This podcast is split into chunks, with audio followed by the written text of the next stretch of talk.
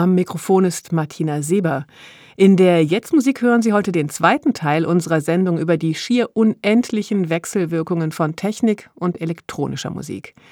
Nach der Frühzeit mit vielen zu Musikapparaten mutierten Messinstrumenten, um die es vergangene Woche ging, taucht unser Autor Reinhold Friedel heute in eine neue Phase. Die Technik macht einen von vielen Sprüngen. Nach der Phase der Lautsprechermusik entwickelt sich ein neues Virtuosentum. Das Keyboard kehrt zurück, auch Nichtmusiker übernehmen die Produktionsmittel und schließlich wird das Studio selbst zum Musikinstrument. Im Mittelpunkt steht auch heute wieder exemplarisch die Arbeit des elektronischen Studios des Westdeutschen Rundfunks in Köln.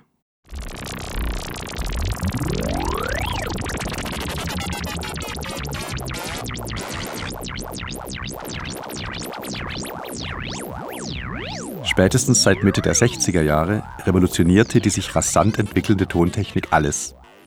Kleinere, tragbare Geräte waren plötzlich verfügbar. Man konnte Außenaufnahmen machen, Field Recordings oder sie auf der Bühne live einsetzen und weiterentwickelte Tonbandgeräte eröffneten völlig neue Kopier- und Synchronisationsmöglichkeiten. Und all das konnte man im Studio über Steckfelder vernetzen. Ein Großteil der lästigen und zeitaufwendigen Tonbandschnipselei entfiel oder wurde schlicht überflüssig der belgische Komponist Henri Pousseur verkündete 1972 stolz, dass seine im WDR-Studio unter dem Titel System der Parabeln entstandenen sieben Etüden, die im Durchschnitt je eine halbe Stunde dauern, sich dadurch auszeichnen, dass sie keinen einzigen Scherenschnitt, keine einzige Klebestelle, also keine Montagearbeit benötigten. Und das bei einer Gesamtspieldauer von über drei Stunden. Pousseur entwarf einen Schaltkreis mit mehreren Oszillatoren und interessierte sich weniger dafür, sie zu kontrollieren, als für den Reichtum der entstehenden Klänge, die er auf Tonband aufzeichnete. Diese Bänder dürfen nun für eine Aufführung beliebig kombiniert werden. Wow.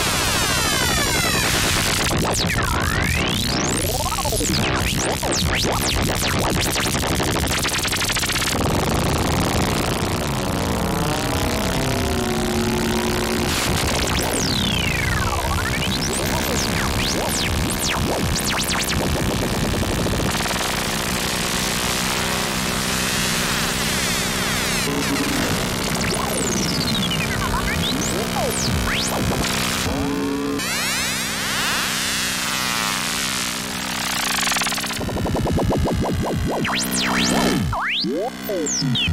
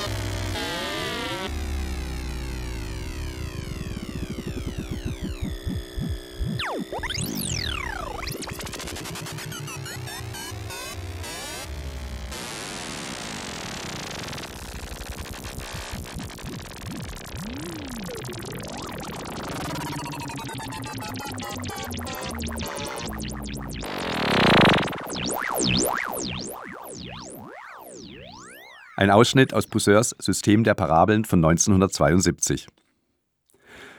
Durch Mehrspurmaschinen und neue Studiotechnik fand Anfang der 60er Jahre ein regelrechter Sprung statt. Die Produktionszeiten reduzierten sich drastisch. Arbeitsabläufe wurden effizienter. Als Folge nahmen an den Rundfunkstudios in Paris wie in Köln Anzahl und Länge der produzierten Werke deutlich zu. Mehrstündige Kompositionen wurden Anfang der 60er Jahre das Markenzeichen von François Bayle an der GRM in Paris und auch in Köln entstanden ausufernde Tonbandwerke, wie 1966 Stockhausens fast zweistündige Hymnen. Der Gerätepark wurde aber nicht nur schneller und effizienter, sondern auch komplexer und damit undurchschaubarer. Welches Gerät ist mit welchem verbunden? Wie verschaltet man sie?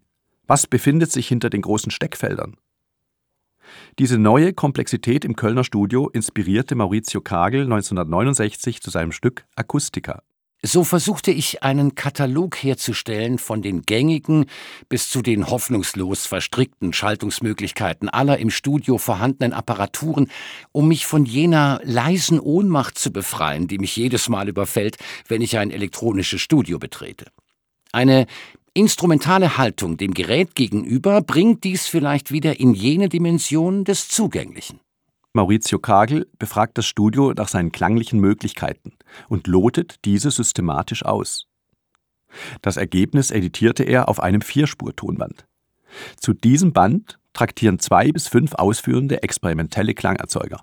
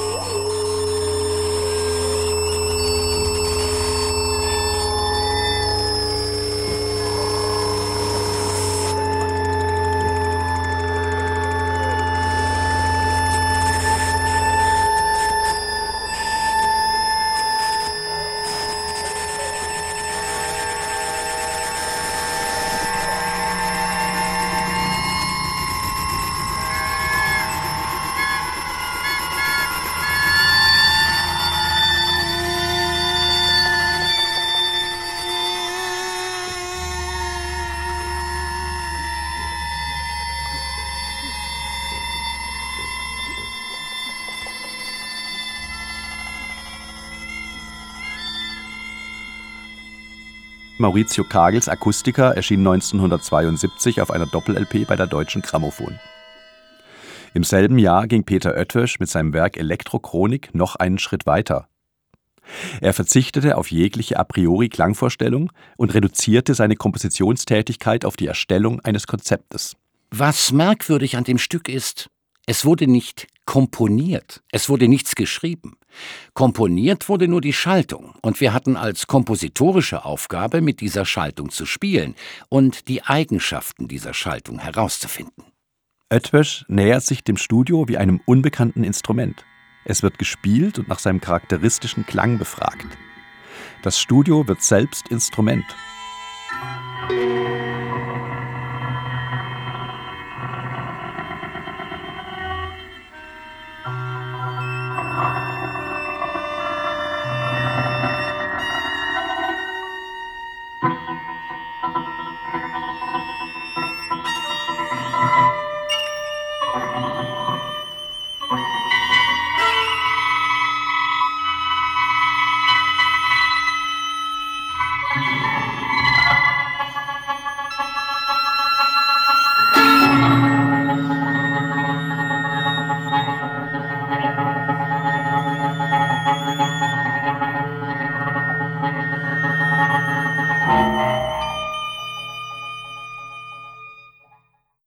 Edwöschs Elektrochronik ist symptomatisch für die damalige Situation.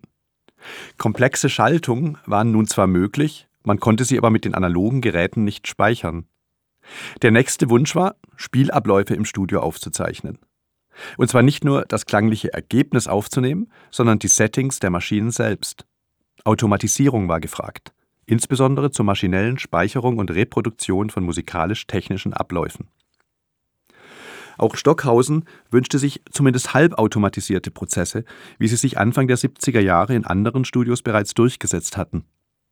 Das Kölner Studio erwarb deshalb den großen Studiosynthesizer EMS Synthi 100. Dieser Synthi 100 verfügte über einen analogen Sequencer. Damit konnten erstmals Steuerdaten gespeichert werden. Stockhausen realisierte damit 1976 das Zuspielband für Sirius für Trompete, Bassklarinette, zwei Singstimmen und Elektronik.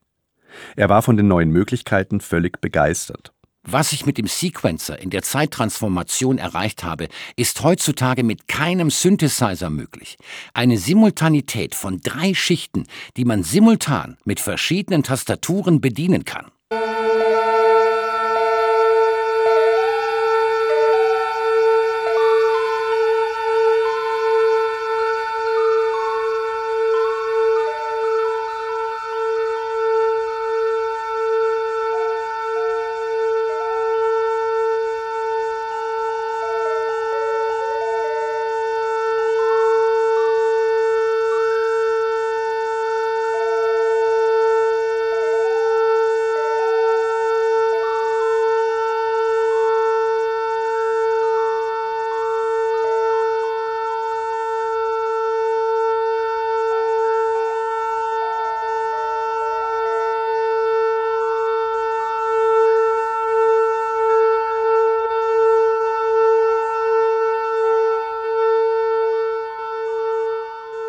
Zugleich war sich Stockhausen der Nachteile des neuen Gerätes bewusst.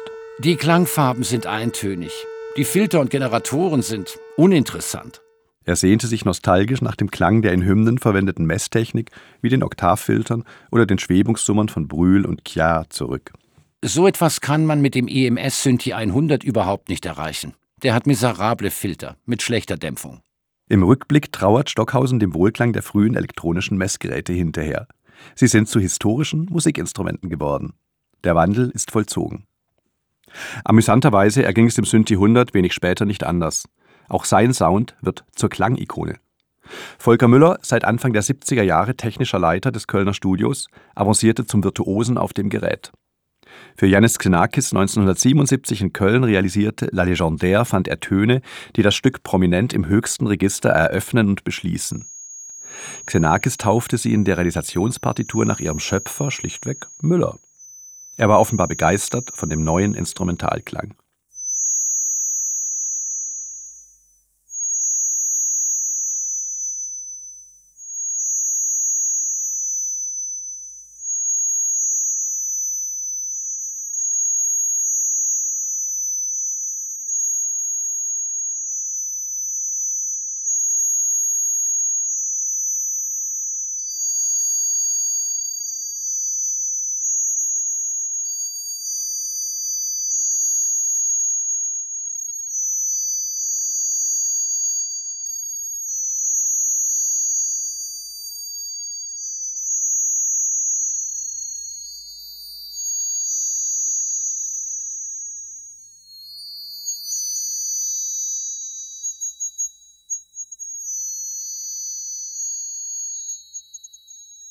Zudem hatte der Synthi 100 die Renaissance der Klaviertastatur eingeleitet. Das Flaggschiff wohltemperierter Funktionsharmonik fand nun wieder Einzug in elektronische Studios. Insbesondere im Popmusikbereich war die Nachfrage groß. Auch wenn Gruppen wie Tangerine Dream oder Pink Floyd vor dem Knöpfedrehen nicht zurückgeschreckt waren. Und im Kölner Studio, wo man einst streng, seriell, wissenschaftlich komponieren wollte, wurden nun tonale Funktionen und zeitliche Periodizität salonfähig. John Maguire schuf mit Pulse Music 3 eine repetitiv tonale Minimalmusik, die er in Vanishing Points und A cappella weiterführte. Möglich gemacht hatte es besagter Sequencer des EMS Synthi 100. Periodizität und Wiederholung wurden Maguires Markenzeichen. Man attestierte ihm gar eine sequentielle Denkweise.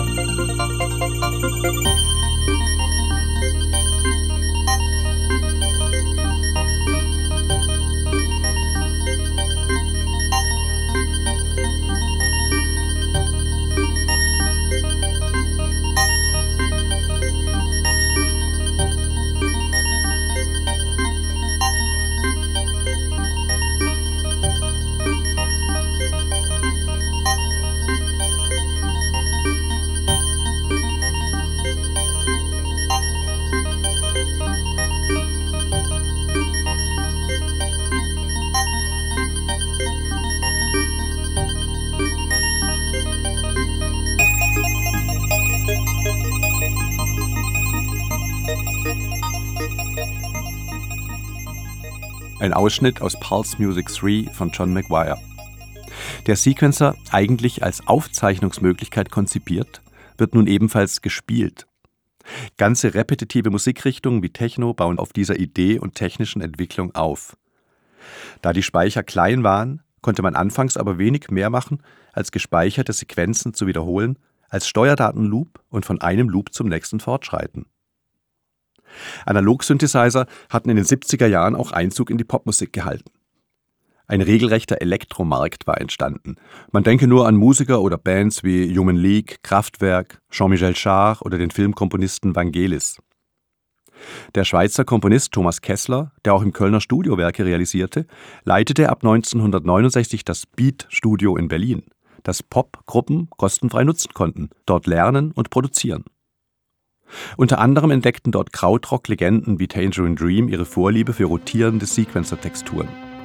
Stratosphere von 1977.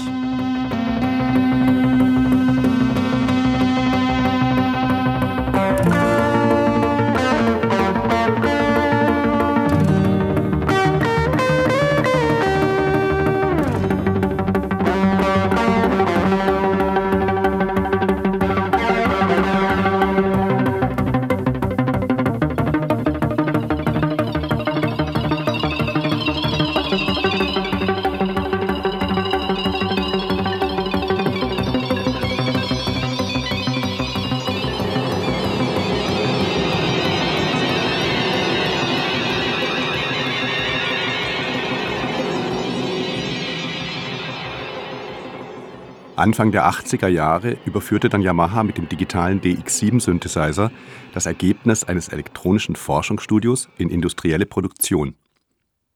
Die 1967 von John Chowning entwickelte FM-Synthese war Grundlage des neuen Geräts, das bald auch im Kölner Studio zu finden war, genau wie seine achtkanalige Erweiterung, der von Brian Eno und Vangelis beworbene Yamaha SY99.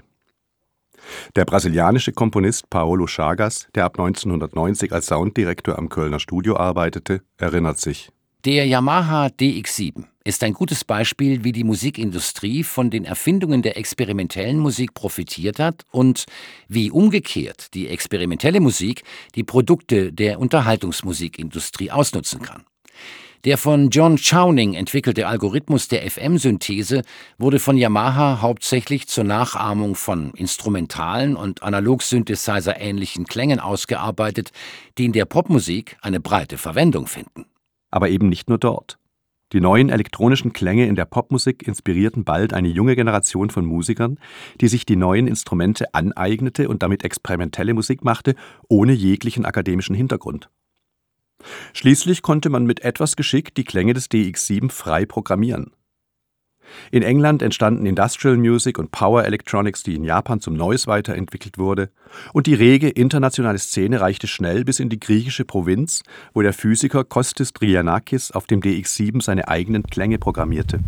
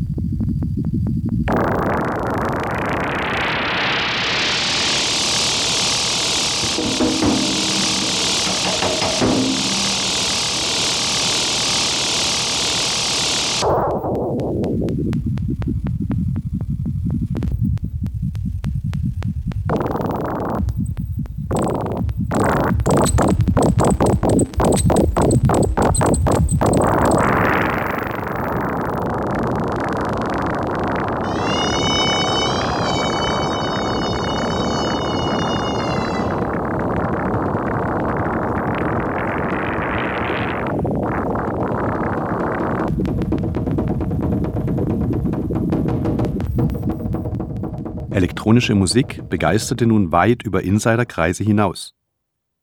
Da die ersten Computer noch unerschwinglich waren, baute der finnische Physiker Erkki Kuraniemi den Musikcomputer für das elektronische Studio an der Musikakademie in Helsinki einfach selbst. Und auch hier kamen Sequencer zum Einsatz, die es ihm erlaubten, bereits 1969 seine Tanzmusik für Außerirdische zu komponieren. Anthropoiden Tanzi.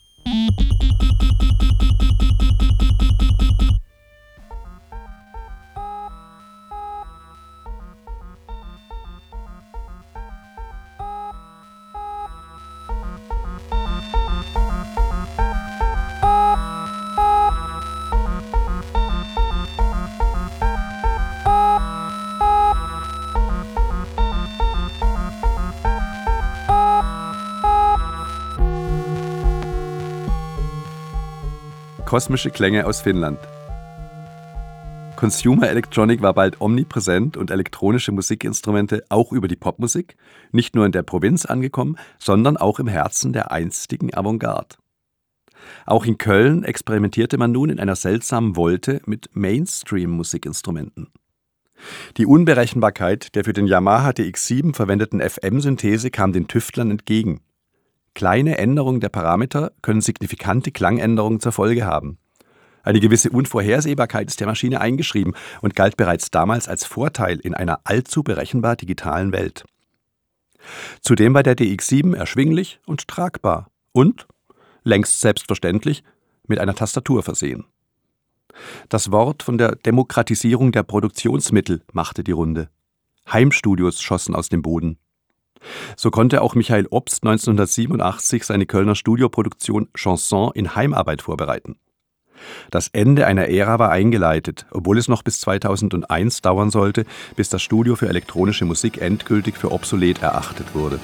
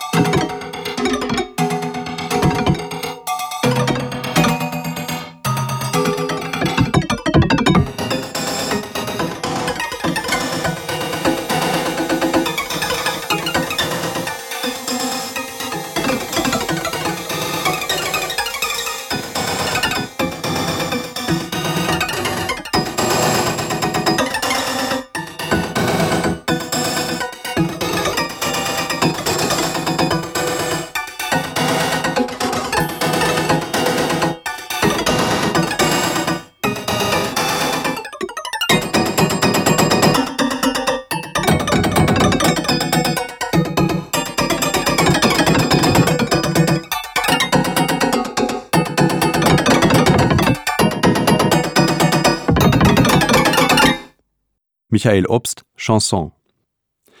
Die Digitalisierung boomte. In Australien entwickelten Computerfreaks die erste Musikworkstation, ein Rechner mit integriertem Sampler namens Fairlight CMI, kurz für Computer Musical Instrument. Auch der Computer wurde nun Musikinstrument.